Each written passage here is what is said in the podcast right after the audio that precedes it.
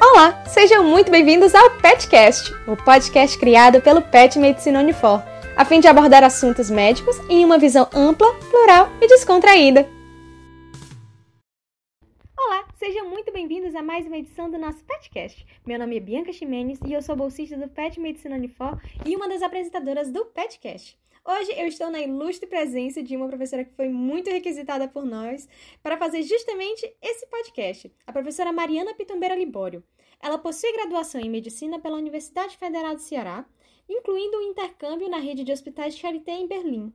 Concluiu residência médica em infectologia no Hospital São José de Doenças Infecciosas em janeiro de 2011, é mestre em saúde pública pela Faculdade de Medicina da Universidade Federal do Ceará, pesquisadora visitante no Centro de Pesquisas Clínicas da Universidade de Queensland, na Austrália, e atuou como médica assistente no Hospital São José de Doenças Infecciosas e no Instituto Dr. José Frota.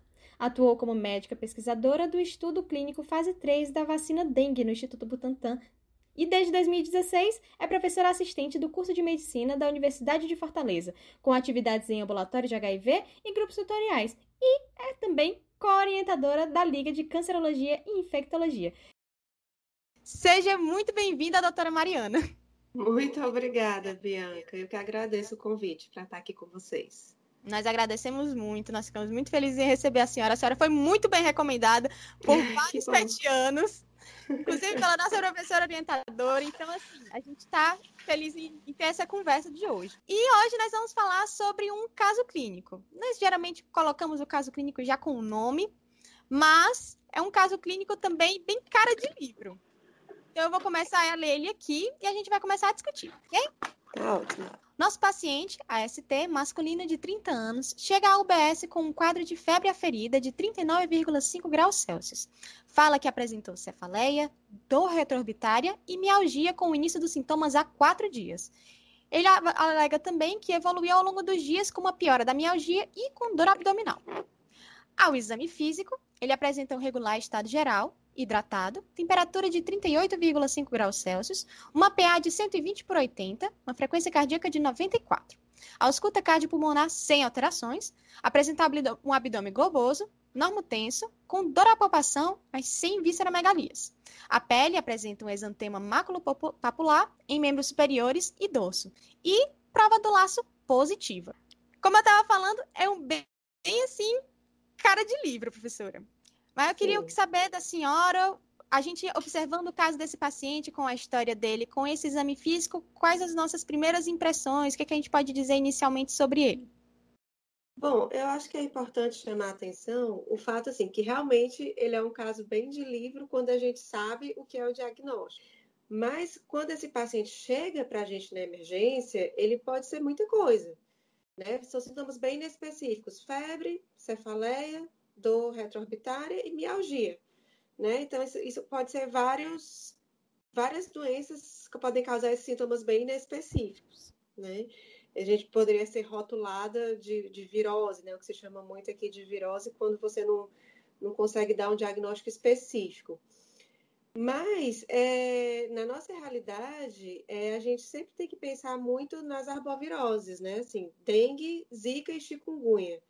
Até antes de 2014, quando a gente só tinha a dengue aqui, né, assim, um quadro que chega dessa forma para a gente, assim, a principal hipótese diagnóstica, principalmente por conta da dor retroorbitária, seria a dengue, né? Mas em 2014 chegou a chikungunya, né? Em 2015 chegou a zika, e são todos quadros muito parecidos, né? E que a gente tem que tentar diferenciar e podem chegar sem diferença nenhuma. O desse paciente chama um pouco a atenção porque ele tem a dor abdominal, né? E essa dor abdominal, ela pode sugerir a gente que isso seja um quadro de dengue que vai evoluir com alguma complicação, né? Isso tem que chamar nossa atenção. Né? Então, assim, inicialmente a gente pensa para esse quadro em arboviroses e especificamente dengue, zika e chikungunya e com o detalhe da dor abdominal, especificamente dengue, né, aqui no Ceará. Perfeito. E, mas assim, já questionando isso também, que outros sintomas a gente poderia sim, chamar a atenção para poder diferenciar da dengue para talvez a chikungunya, para talvez a zika ou para outra doença mais comum muito parecida? Hum. Olha, é a dengue, uma coisa que chama muita atenção essa dor retroorbitária e a mialgia, né, que a gente chama de febre quebra-ossos, né? Muitos pacientes se referem que é uma dor intensa assim na, na nos ossos mesmo, na musculatura e nos ossos, que a pessoa tem dificuldade até de se mexer, né? Dificuldade de olhar para um lado, olhar para o outro, né? Isso fala mais a favor de dengue. Na chikungunya, a pessoa normalmente é, se queixa mais de dor articular, né? Uma dor articular importante, né? Normalmente é interessante o paciente, quando entra na sala, a gente já consegue pensar em chikungunya dependendo da maneira como ele anda, a maneira como ele se senta, a dificuldade para sentar, a dificuldade para se levantar por conta da dor articular. E a Zika é um quadro mais brando. Das três, ela é a que apresenta um quadro mais leve, digamos assim. Mas lembrar que nem todo paciente, esses são os quadros típicos o que eu estou relatando. Então, nem todo paciente vai chegar com um quadro típico. Então, é, só pela clínica não dá para dizer o que é cada uma. Né? Isso é muito importante ficar claro. Pela clínica, a gente não consegue dizer o que é cada uma. E como aqui tem mais chance de evoluir com gravidade a dengue, então a gente con conduz como sendo dengue, porque é a que pode evoluir com uma forma mais grave, né? Quando chega um paciente desse, desse jeito para a gente. Excelente. Já entra então na minha próxima pergunta, que seria como é que a gente pode abordar esse paciente? Sim, em questão de classificação, exames, como a gente vai pedir uma sorologia, quando a gente deve pedir, como uhum. é que, como é que acontece a prova do laço, que a gente já mencionou aí no exame físico também, como é que a gente vai poder conduzir esse paciente? Certo. Então, assim, é muito importante a gente saber há quanto tempo é, os sintomas tiveram início, né? É, todas essas, é, é, essas doenças, né, dengue, zika, chikungunya, o quadro febril, ele é um quadro curto. Né? Na dengue, normalmente no máximo sete dias de febre, em casos atípicos, 10 dias de febre, uma pessoa com mais de 10 dias de febre não é dengue. Difícil, assim, não é. Pode ser dengue complicada com alguma outra coisa, mas já não é mais a dengue depois de 10 dias de febre. Zika também normalmente é um quadro de, de pouco tempo de febre e chikungunya é, a, a, parte de, da febre, ela também não dura tanto tempo, né? Você pode ter sintomas articulares por vários, por vários meses depois, mas assim, o quadro febril mesmo ele é um quadro agudo. Então, o, o mais importante no começo é perguntar há quanto tempo o paciente está doente. Nesse caso, o paciente está doente há quatro dias. Né? Então, assim, é, é, na dengue, né, como eu falei, é a doença que evolui com mais gravidade, então a gente busca conduzir todos os pacientes, até enquanto a gente não tem o diagnóstico, né, a gente busca conduzir como sendo dengue, porque aqui pode evoluir com mais, com forma mais grave. A dengue, do terceiro ao quinto, sexto dia, é quando ela pode evoluir com, de forma mais grave. E esse paciente está no quarto dia, que é exatamente um dos dias em que, em que a doença pode complicar, pode piorar. Né? Então, muito importante perguntar quanto tempo que ele está tendo os sintomas. É, se ele tem outros sintomas, né? No caso, ele tem cefaleia, dor retroorbitária e tem mialgia. Então, é importante a gente saber também se ele teve, por exemplo, náusea, se teve vômito. É... No, é, é, no, caso, ele também tem, teve o rash, né? Então, é sempre importante perguntar se, se apareceu, se ele notou algum rash ou na hora do exame físico, a gente tem que pesquisar. É, notar se tem petequias ou não na hora do, do, do que você for examinar o paciente. É, e se, se pensa muito na questão de sangramentos, né? Então, isso é muito importante perguntar a questão do, do, do sangramento é, de uma forma direta. É, é, é, é, não é muito bom você perguntar se você teve algum sangramento. Dificilmente você vai conseguir obter a resposta que você quer. Então você deve perguntar assim: você está menstruada fora do tempo? Se for uma mulher, né? É, muitas vezes a gente pergunta: você notou sangue nas suas fezes? Mas às vezes o sangue não é vivo. Então é interessante perguntar: você notou se suas fezes estão mais escuras, se estão com cheiro mais forte, que isso indica sangue nas fezes? Então, assim, é, é muito importante saber como perguntar para esse paciente também. E outros sintomas que, que, é importante a gente saber é perguntar se ele teve tontura ao se levantar, né? Se ele teve sensação de que o mundo está rodando, que são sinais de que indicam que ele está perdendo líquido e que ele pode evoluir com mais gravidade. Então, sempre, é, é, a gente sempre tem que tentar descobrir tudo que o paciente tem e tentar perguntar é, alguns sintomas também que indicam que ele possa estar evoluindo com um quadro mais grave, né? Que é seria o dengue com sinais de alarme. Né, que aí seria perguntar também se ele tem dor abdominal, que no caso esse paciente tem, ele já chega referindo que tem, então é muito importante a gente perguntar se ele tem, né? Se os vômitos, se está persistente, se ele não está conseguindo se hidratar, né? Então, isso indica maior gravidade. É, se sangrou, né? Que eu já falei, a questão do sangramento. Se ele está se sentindo também outro sinal de que ele está desidratando, é um sinal de, de se ele está ficando mais irritado, muito irritado ou mais sonolento. Às vezes, só, só, só a irritação já é sinal que você está desidratada. Então, você tem que estar muito atento para isso. Né? A questão de se levantar, ficar tonto, então, isso tudo eu tenho que perguntar para saber se esse paciente está evoluindo com, com, com alguma forma mais grave ou não, certo? Inicialmente é isso, eu tenho que tentar definir o que, que o paciente está sentindo.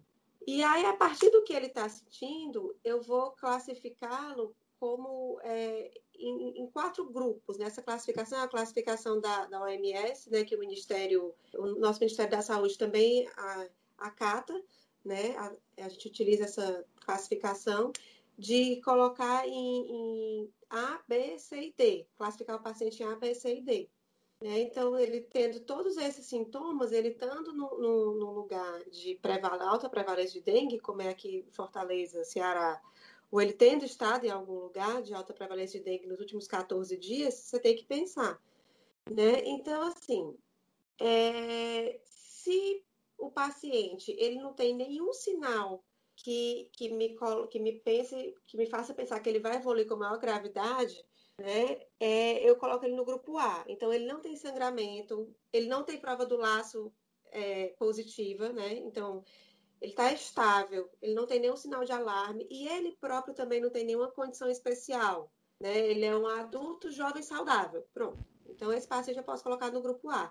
Se ele tem alguma comorbidade, ele já não é grupo A. Se ele é gestante, ele já não é grupo A de cara, mesmo que ele esteja bem, mesmo que ele esteja se sentindo bem dentro da doença dele, se ele tem alguma comorbidade, ou se for gestante, ou se for idoso, ou se for uma criança menor do que dois anos, ele já entra de cara no grupo B, que é um grupo que eu tenho que ter um pouco mais de atenção, né? Que é um grupo que pode me indicar que ele vai evoluir com uma maior gravidade que ele pode evoluir com a maior gravidade, né?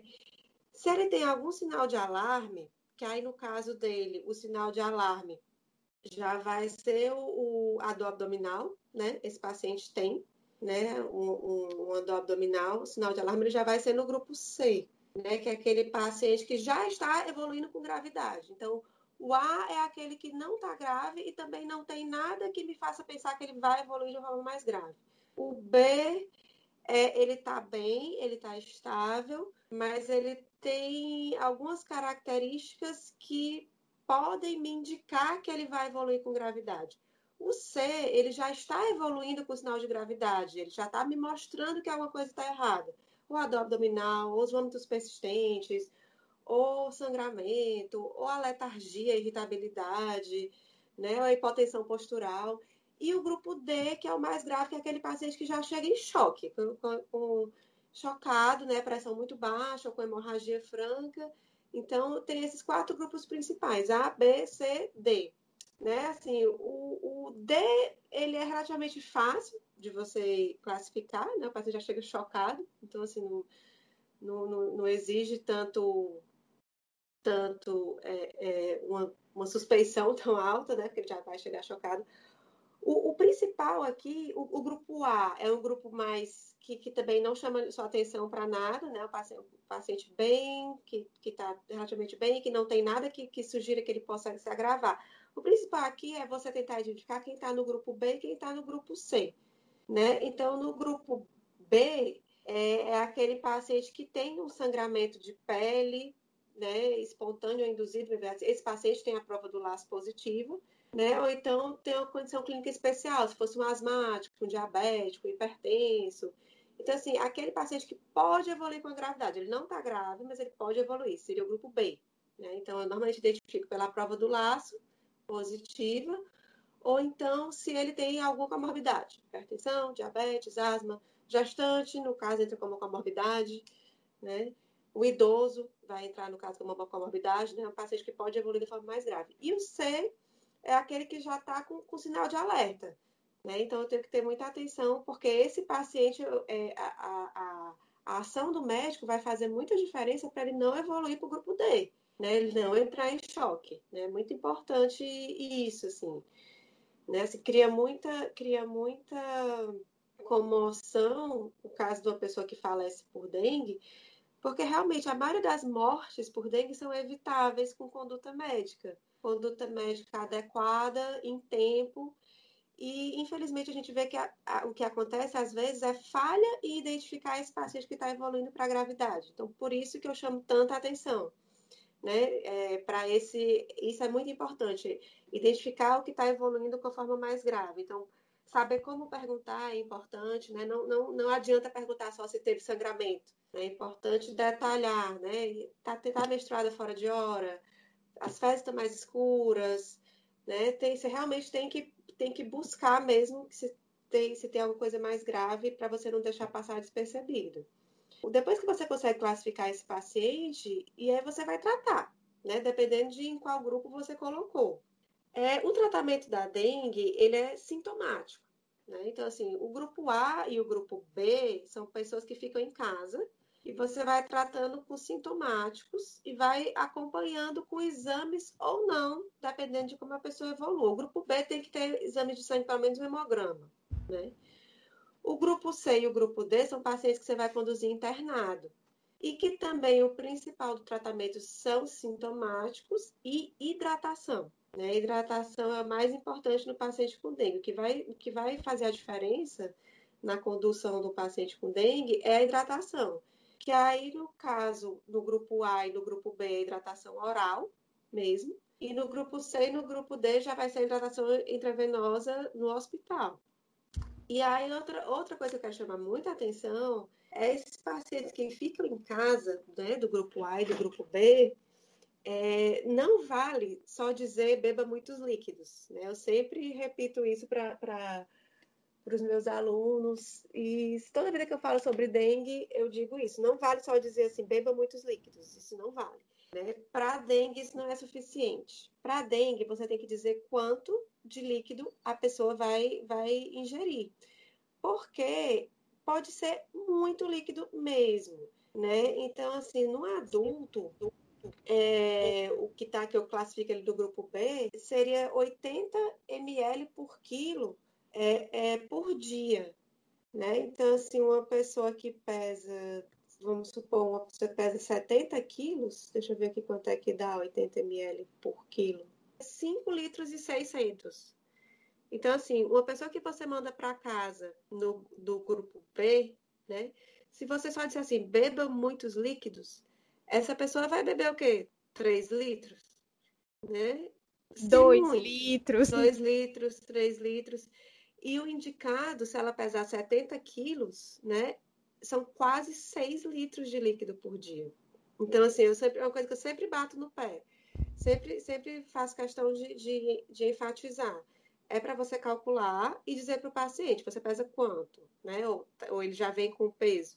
Então, é para se for um adulto, é para ser 80 ml por quilo por dia, né? E isso vai dar muito alto, né? Dá quase 6 litros em um dia. Isso faz diferença.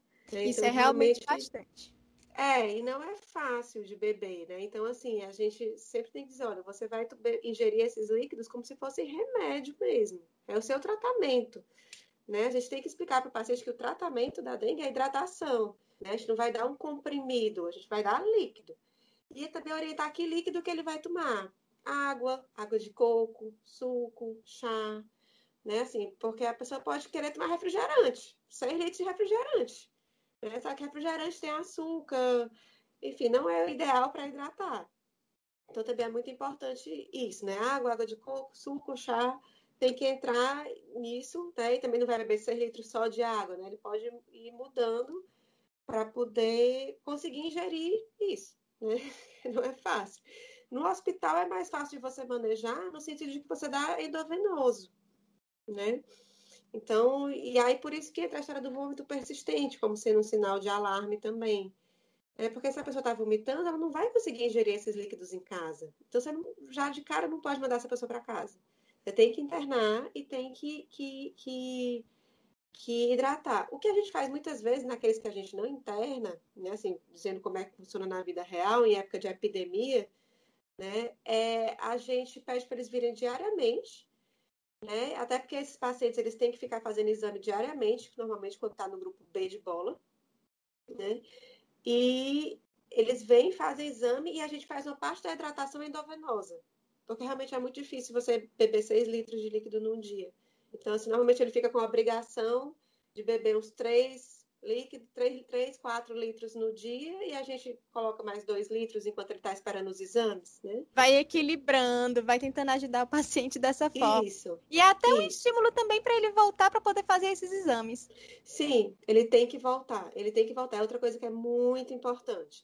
Né? Então, se assim, você não. Mesmo o paciente que, que, que vai para casa, assim, o paciente que está internado, você está conduzindo, ele está seguro, seguro, ele tá, você está amarradinho, assim, você consegue. Tá juntinho.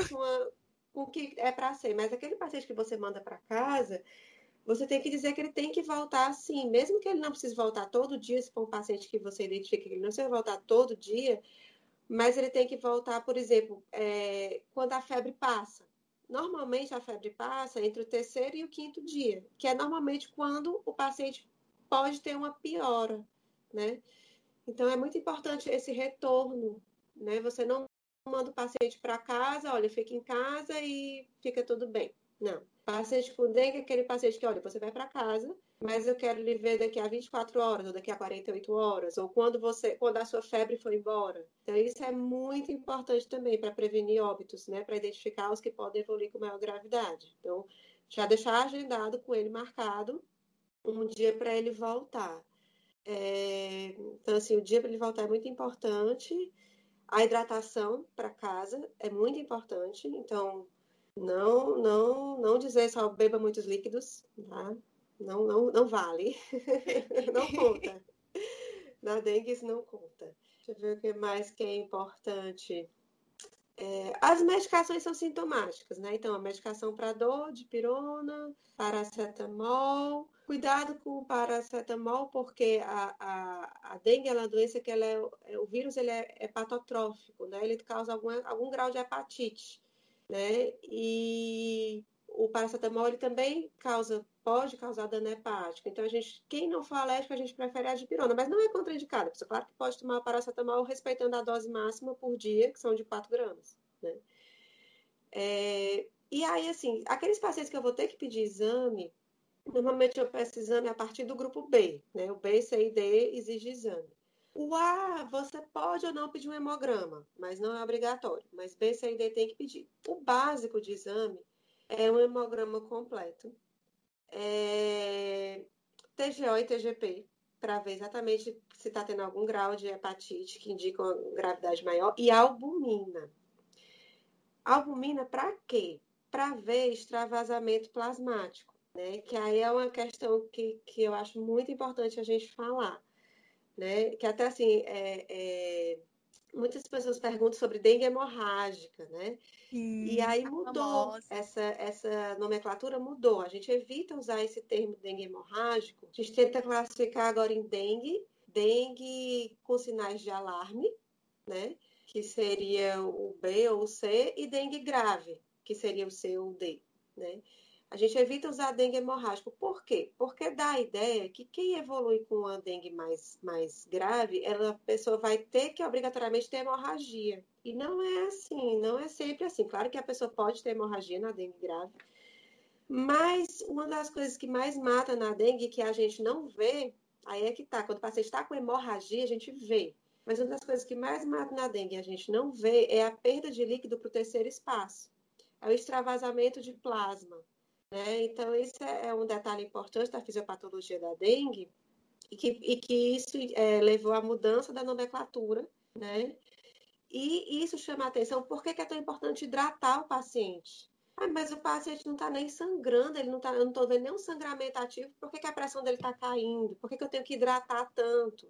Né? Por que, que você falou que o tratamento da dengue é hidratação, mesmo ele não estando sangrando por lugar nenhum? Porque o problema principal da dengue é esse extravasamento de plasma, né? O vírus da dengue ele causa uma espécie de dano nos capilares que a pessoa perde albumina e, consequentemente, perde líquido do vaso para o terceiro espaço. Né? Então, é, isso é o que mata na dengue. Isso é o que mata sem a gente ver. Né? Então, assim, é muito importante então, o exame básico, hemograma, TJGP e albumina o que, que vai chamar a atenção para a gente para dizer que esse paciente pode estar perdendo líquido para o terceiro espaço? A albumina, que vai estar caindo, né? ela vai sair junto com o líquido, e o hematócrito. É né? muito importante a gente ver o hematócrito do paciente. O hematócrito ele dá uma ideia da quantidade de líquido que a gente tem no plasma. Né? No plasma a gente tem a parte sólida e tem a parte líquida.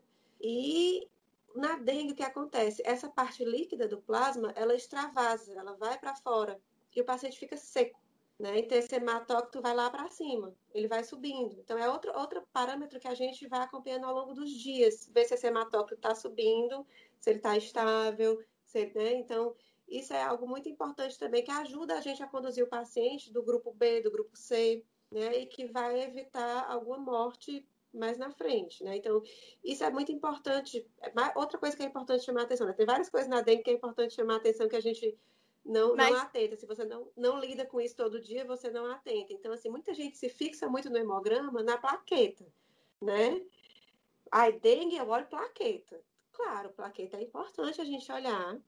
E plaqueta normalmente vai ser consumida na dengue, vai, vai estar tá diminuída, né? Pode, pode é, causar sangramento por conta da plaqueta baixa. Mas eu não posso me fixar só na plaqueta.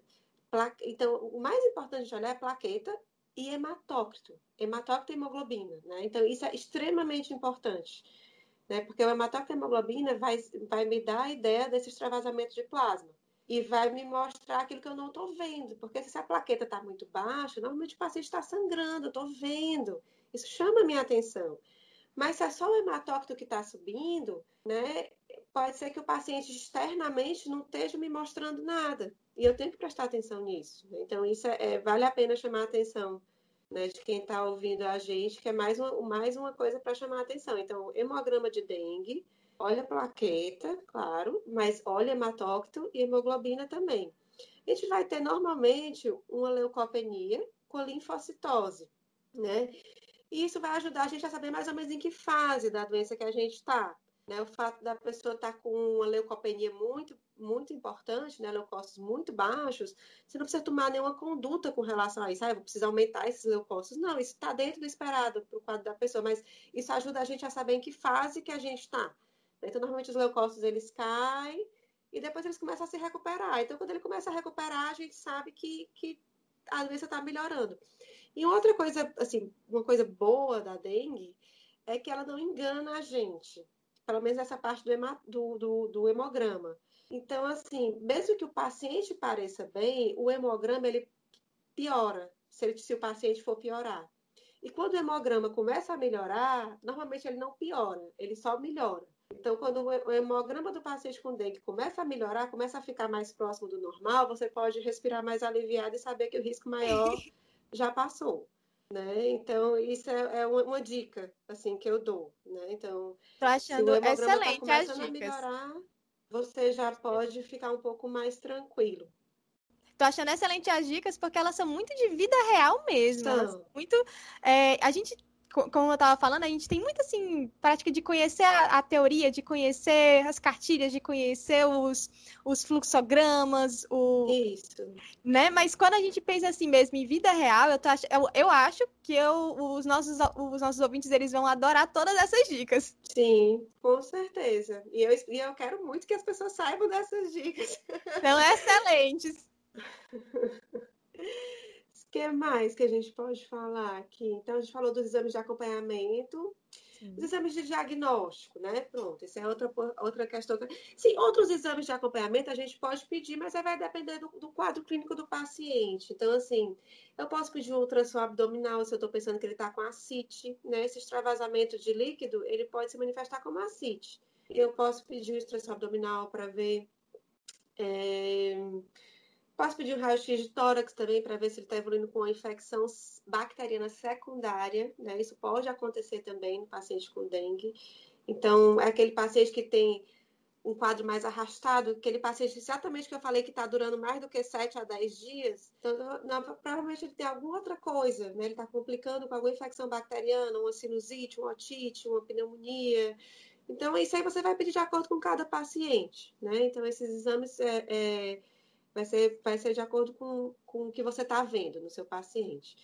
E aí, com relação ao diagnóstico, né? Porque até agora eu só falei de clínica, né? Aquele paciente que chegou, eu perguntei, examinei. Outro detalhe muito importante, né? O paciente com dengue, o paciente tem que ser muito bem examinado, né? É, e é, para fazer e os exames para e vou já voltar para essa questão do paciente bem examinado quando a gente for falar da prova do laço e outras coisas mais e para fazer o diagnóstico, né, hoje em dia a gente tem é, até o quinto dia de sintoma, a gente pode pedir o pesquisa de antígeno NS1, que é disponível no sistema particular. Né? Infelizmente, pelo SUS, a gente normalmente não tem, só quando está com algum protocolo de pesquisa, alguma coisa assim. Então, pesquisa de antígeno NS1, né? Que para dar o diagnóstico de dengue até o quinto dia de sintomas, que é pesquisando antígeno, né? Pesquisando pedaço do vírus. Então, por isso que tem que ser até o quinto dia, que é quando a gente tem mais vírus circulando. E a partir do sexto dia, a gente pode pedir a sorologia. Sorologia para dengue, IgG e IgM. E aí, assim, pode, sexto dia é a partir do sexto dia, mas é, sexto dia ainda é muito precoce. Eu, pessoalmente, não gosto de pedir sorologia no sexto dia. Eu normalmente peço é, no décimo dia, porque não vai mudar a minha conduta, né? A, a conduta eu vou ter que fazer de acordo com o que o paciente se apresenta para mim, independente da sorologia. Mas o, o, a partir do sexto dia, você pode pedir, idealmente em torno do décimo, para realmente ela vir positiva.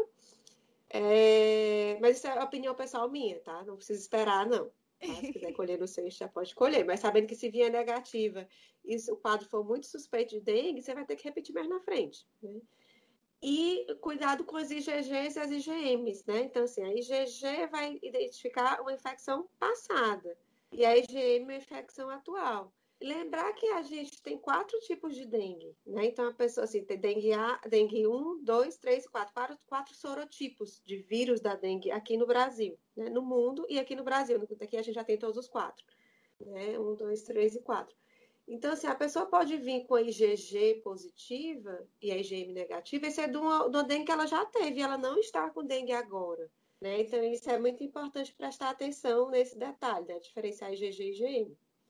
Mas, enfim, é isso. É diagnóstico. Diagnóstico é, é, laboratorial. NS1 até quinto dia de doença. E aí vai ajudar a gente a conduzir, porque a gente vai saber, ah, é dengue mesmo. Né? Apesar de que tudo que a gente faz é guiado pela clínica. Não é, não, é, não depende disso. É mais para colocar o nome. A partir do sexto. Oi? É mais para colocar o nome. É mais para colocar o nome, exatamente. Mais pra, e para notificar também. Apesar de que os casos suspeitos têm que ser notificados também, dependendo da situação. Mas, enfim. E aí, pronto, falei dos exames de, de, de, de para dar o diagnóstico. E aí a questão do, da prova do laço do exame físico, né? Para a gente voltar para a prova do laço. Então, eu falei bem direitinho da, da questão da, da história clínica, né? Que tem que ser história bem colhida, direcionada, claro, que o paciente está com dor, o paciente está com febre, né? O paciente vai passar, pode ser rápido, mas assim, saber como perguntar, como eu já falei, para ter a resposta que você realmente quer saber. E aí agora o exame físico. O exame físico do paciente com dengue é extremamente importante e é uma coisa que a gente vê que também contribui, é, infelizmente, para a mortalidade, é porque às vezes em época de epidemia o sistema está sobrecarregado, né? Os serviços de saúde estão sobrecarregados e às vezes não dá tempo mesmo de você fazer um exame físico bem feito, né? Assim, sei que não justifica, né? Mas é o que acontece na realidade, né? Em, em época de, de... Só para você ter ideia, lá no São José, é, na época da última epidemia de dengue que eu peguei, eu não lembro agora que ano foi, mas assim, lá normalmente né, nessa época, nesse ano, né, da, da, última epidemia de dengue, vamos supor que tenha sido 2014, 2013, em 24 horas se atendia, fora da epidemia, 100 pessoas na emergência, ao todo, né, de tudo. Em época de epidemia de dengue, eu lembro de em 24 horas a gente atender 300 pessoas. Então, Nossa. Então, triplica o atendimento, no mínimo. Então, realmente, assim, tá todo mundo cansado, né? Os profissionais estão cansados, assim, já teve epidemia de eu ficar assim, meu Deus, se essa epidemia durar mais um mês, eu acho que eu não aguento. então, então, às vezes não dá para examinar, mas vamos falar do jeito que é para ser, né? Então, exame físico do paciente com dengue também é muito importante. Então, a pressão, né? Eu vi aqui que no nosso caso clínico, a pressão do paciente está 120 por 80. Só que na dengue, essa pressão tinha que vir dizendo se era deitada ou uhum. sentada. E o ideal na dengue é que você consiga medir PA deitado e sentado, para você ver se há alguma diferença, né? Para você ver se tem a queda da pressão, né? se tem o, o, uma, uma, uma queda dessa pressão quando o paciente se levanta, né? Isso já é um sinal de que o paciente pode estar perdendo líquido. É, fazer o exame físico, né? Fazer a ausculta, importante para ver se tem algum derrame, se, tá, se o paciente está com derrame pleural, né? Isso pode acontecer também. A perda de líquido, ele pode estar com derrame pleural. Fazer o exame do abdômen é importante, porque às vezes ele não refere a dor abdominal, mas quando você vai examinar, ele está com dor abdominal. Isso já coloca o paciente no grupo C, né? Que já é um paciente que você vai ter que internar esse paciente você não pode mandar para casa. Você vai ter que arrumar um lugar para colocar esse paciente. Então, isso, isso tudo faz muita diferença, né? E a prova do laço, né? Vamos lá. A prova do laço, ela é bem interessante porque, assim, você tem que fazer a... a você tem que medir a pressão. Aí, tanto faz se é, se é deitado ou sentado, vai depender de que posição você for fazer a, a prova do laço no paciente. Se você medir a pressão para o paciente sentado, você vai fazer a prova do laço no paciente sentado. Se você medir a pressão do paciente deitado, você vai fazer a prova do laço com o paciente deitado. E aí você vai medir, vai ver a pressão diastólica e a sistólica, e aí você vai calcular o valor médio. E aí é outro ponto que eu chamo a atenção. Não é a média da PA, é o valor médio.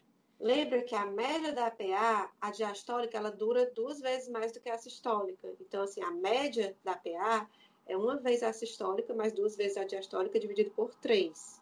Não é isso que eu quero na dengue. Na dengue eu quero só o valor médio. Eu pego sistólica, diastólica, só e divido por dois. Pronto, acabou. E o valor que der ali, eu vou colocar o manguito no braço do paciente e vou insuflar né, nesse valor médio da PA. E vou, no adulto, eu vou insuflar por até cinco minutos. E a outra coisa que eu sempre digo é experimentem fazer em vocês, né? Porque dói. a prova do É incômodo.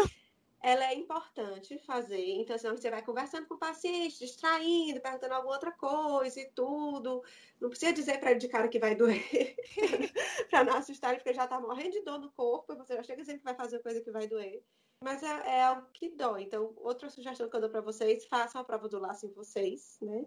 e vejam como vocês se sentem para quando forem fazer no paciente saber o que ele está sentindo. Mas enfim, no adulto você fica até 5 minutos, na criança até 3 minutos com manguito insuflado. E aí você vai ver se aparece ou não petequia, onde você. Na área onde aparecer mais, né? Que às vezes a pessoa diz, ah, você faz um quadrado de 2,5 por 2,5. Só que não precisa fazer um quadrado. Você pode só ver onde apareceu mais petequia, se apareceu, e contar onde apareceu mais, né? Porque vai que você uhum. desenha um quadrado bem aqui e as petecas aparecem bem aqui. É, aparece assim, um pouco mais em cima, mas a gente fez o quadrado mais embaixo. É, então assim, esse quadrado é imaginário e é depois que as petecas aparecem e onde tem mais peteca, né? Uhum. E outra coisa, se aparecerem mais do que 20 petecas antes de 5 minutos, você pode parar.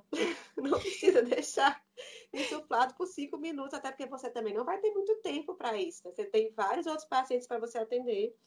E também não precisa, é, não precisa colocar que o paciente sinta mais dor do que o que ele precisa. Então, assim, se no adulto tiver mais do que 20 petecas no espaço de 2,5 por 2,5, a prova do laço é positiva. E na criança é, também é 2,5, 2,5 mas é 10 ou mais petecas. A prova do laço vindo positiva, o que, que quer dizer essa prova do laço? Quer dizer que esse paciente tem uma fragilidade capilar, que o endotélio do capilar dele está lesado já. Então, ele pode evoluir com gravidade. Então, a pessoa com prova do laço positiva, ela de cara já vai para o B.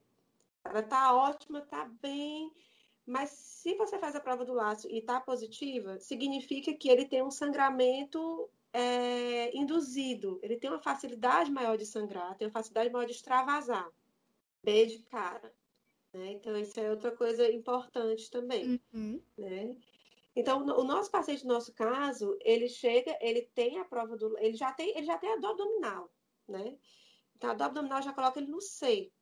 Mas quando ele chega, eu não sei se ele está com dengue. Então, eu preciso fazer a prova do laço. A prova do laço sugere. Sugere que seja dengue, porque é um maior extravasamento capilar e que a gente não vê na zika e na chikungunya normalmente, né? O que a gente vê é rash. Então, é outra coisa que é muito importante diferenciar, né? Rash é diferente de prova do laço. Né? Quando vocês virem um rash da dengue, da zika da chikungunya, o rash são lesões eritematosas, são máculas eritematosas, né? São manchas. A prova do laço é petéquia, né? Ela é sangramento, ela é quimose, assim, são, são indicativos de sangramento. Então, a prova do laço é importante. Como ela demora um tempo para ser feita, ela muitas vezes é negligenciada. Né? Então, é outro fator que é importante chamar a atenção, porque de cara você já bota o paciente no grupo A ou no grupo B, né? E aqueles, como eu falei, aqueles grupos que chamam mais atenção e que tem mais, que são um desafio maior para o clínico, para o médico, é o B e o C, né? O A, porque está super bem, não vai complicar, está ótimo. E o D, porque já está muito grave, você não tem muito como se confundir. Então, o B e o C são aqueles que exigem mais cautela da gente, né? E, uhum. e o C você vai ter que internar. Né? Sim. É... Deixa eu ver o que mais. Pergunte aí mais alguma coisa. Acho que a gente fez assim um, um, bom geralzão nessa pergunta e acabou falando de, de, de, um pouco mais. A questão também dos riscos e complicações, né, que é, já foi mencionado da, das possibilidades para justamente classificar para o C, para classificar para o D. É, Isso. É, acho que a gente já abordou essa parte também, que é dos maiores riscos, daquilo que tem que chamar mais atenção na sintomatologia do paciente, principalmente para poder fazer essa classificação. E no paciente chocado já no D, também acho que dava só para mesmo dar uma pincelada, assim, a, a, se a senhora quiser falar o que, que, o que, que vai é. surgir mais no, o, no paciente o... chocado no D. O D de dado é aquele paciente com choque, com hemorragia grave, né? Que chega assim, vomitando sangue, que você vê o sangue, né? Então, assim, está bem óbvio, né? Que está com disfunção grave de órgão, né? Um paciente que, que chega desorientado, o paciente pode chegar já desorientado, né? Pode chegar, é... enfim, mais grave mesmo. Esse paciente é aquele suporte de UTI, é dois acessos venosos, né? Você vai fazer uma, uma, hidratação imediata, né? De 20 ml por quilo em até 20 minutos. É soro rápido, aberto, mais rápido que você conseguir, até tentar estabilizar esse paciente. De preferência, esse paciente vai direto para UTI, né? E aí, assim, é, é, é, é, muito complicado quando esse paciente já tem uma comorbidade, né? Esse paciente com insuficiência cardíaca, um paciente idoso, que você não pode hidratar muito, e aí você fica sem, sem ter muito para onde correr. O tratamento é hidratação, mas pela própria condição de base do paciente você não pode hidratar muito. Então, esse paciente é muito complicado. Né? Então, esse paciente realmente é, é, difícil. Ele tem que, tem que realmente estar na UTI, tem que ser bem conduzido. E nem sempre você consegue sucesso mesmo fazendo tudo como deve ser porque às vezes a condição do paciente não permite que você hidrate o tanto que a doença dengue exigiria que você hidratasse, né? Mas e não tendo nessa, né, nessas situações, não é para a pessoa morrer de dengue, né? Por isso que causa tanta, tanta, é, tanto sofrimento quando a gente vê os casos de mortes de dengue, né? Morreu tantas pessoas por dengue, é, assim, uma pessoa relativamente jovem, saudável, não é, é hidratação, hidratação, não é remédio caro, não é não é nada difícil de fazer, mas a gente tem que identificar e tem que saber fazer. E outra, outra pergunta que eu acho que está interessante aqui, que eu estou vendo aqui, que é qual a chance de evoluir para a dengue hemorrágica, né? Isso, essa pergunta é muito interessante. Então, assim, vamos só mudar um pouquinho. Que que é, qual a chance de evoluir para a dengue grave? Né? Excelente! Tentar tirar, tentar tirar esse hemorrágico do nosso pensamento. Mas é importante porque a gente vai ouvir muito. É assim que a gente vai ouvir no dia a dia né? As pessoas vão chamar de dengue hemorrágica mesmo. Né? A gente só tem que ter na nossa cabeça, né? Que não é dengue hemorrágica, não é sempre hemorragia, é extravasamento de plasma, né? É, qual a chance de evoluir para dengue grave? É a doença dengue, quem vai evoluir com dengue grave, ela já vai evoluir com dengue grave desde o começo. Quem não vai evoluir com dengue grave, não vai evoluir com dengue grave desde o começo. Não tem nada que você faça ou deixe de fazer que ela vai evoluir de uma forma ou de outra. Isso depende da cepa, do, do vírus, depende da resposta imune da pessoa.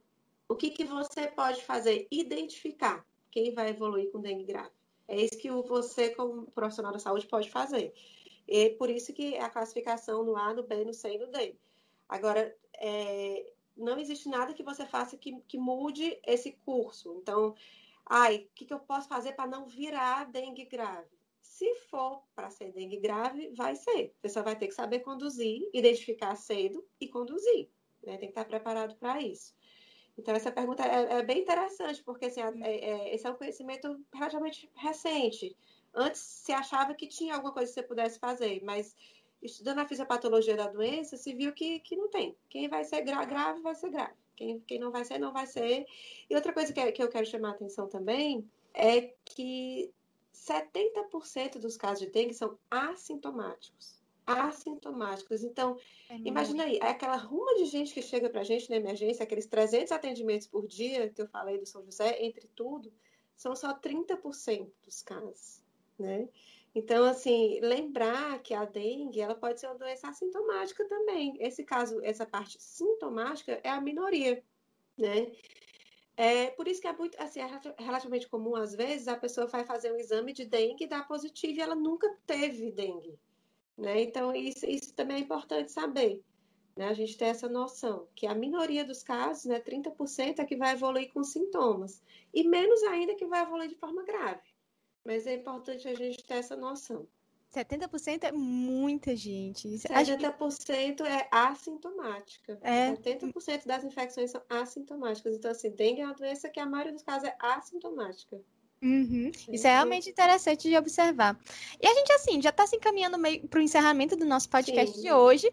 E eu queria fazer uma última pergunta, que era sobre a questão de notificação né, que a senhora mencionou, um pouquinho da notificação um pouco mais cedo, mas assim, formalmente, como é que ocorre essa questão da formalização da, da notificação? Nós temos que notificar todos os casos? Como é que a gente vai fazer? É, todo caso suspeito tem que ser notificado, a vigilância epidemiológica, né? Todo caso suspeito tem que ser notificado, e quando é forma grave, tem que ser notificado de forma imediata. Né? Então, assim, é, as pessoas têm que se organizar no serviço que elas estão e saber em cada setor, em cada serviço, quem que vai ficar responsável pela notificação, né? Por que, que essa notificação é importante? Para a gente identificar quando está havendo a epidemia, para a gente saber de onde que essas pessoas estão vindo, que medidas podem ser tomadas para evitar que a epidemia piore ou para evitar uma próxima epidemia. Então, essa questão da notificação é realmente muito importante. É, em períodos de epidemia mesmo, às vezes é, a gente não, quando está assim, uma situação muito, muito, muitos casos, a gente não notifica só a suspeita, a gente só notifica os, os confirmados.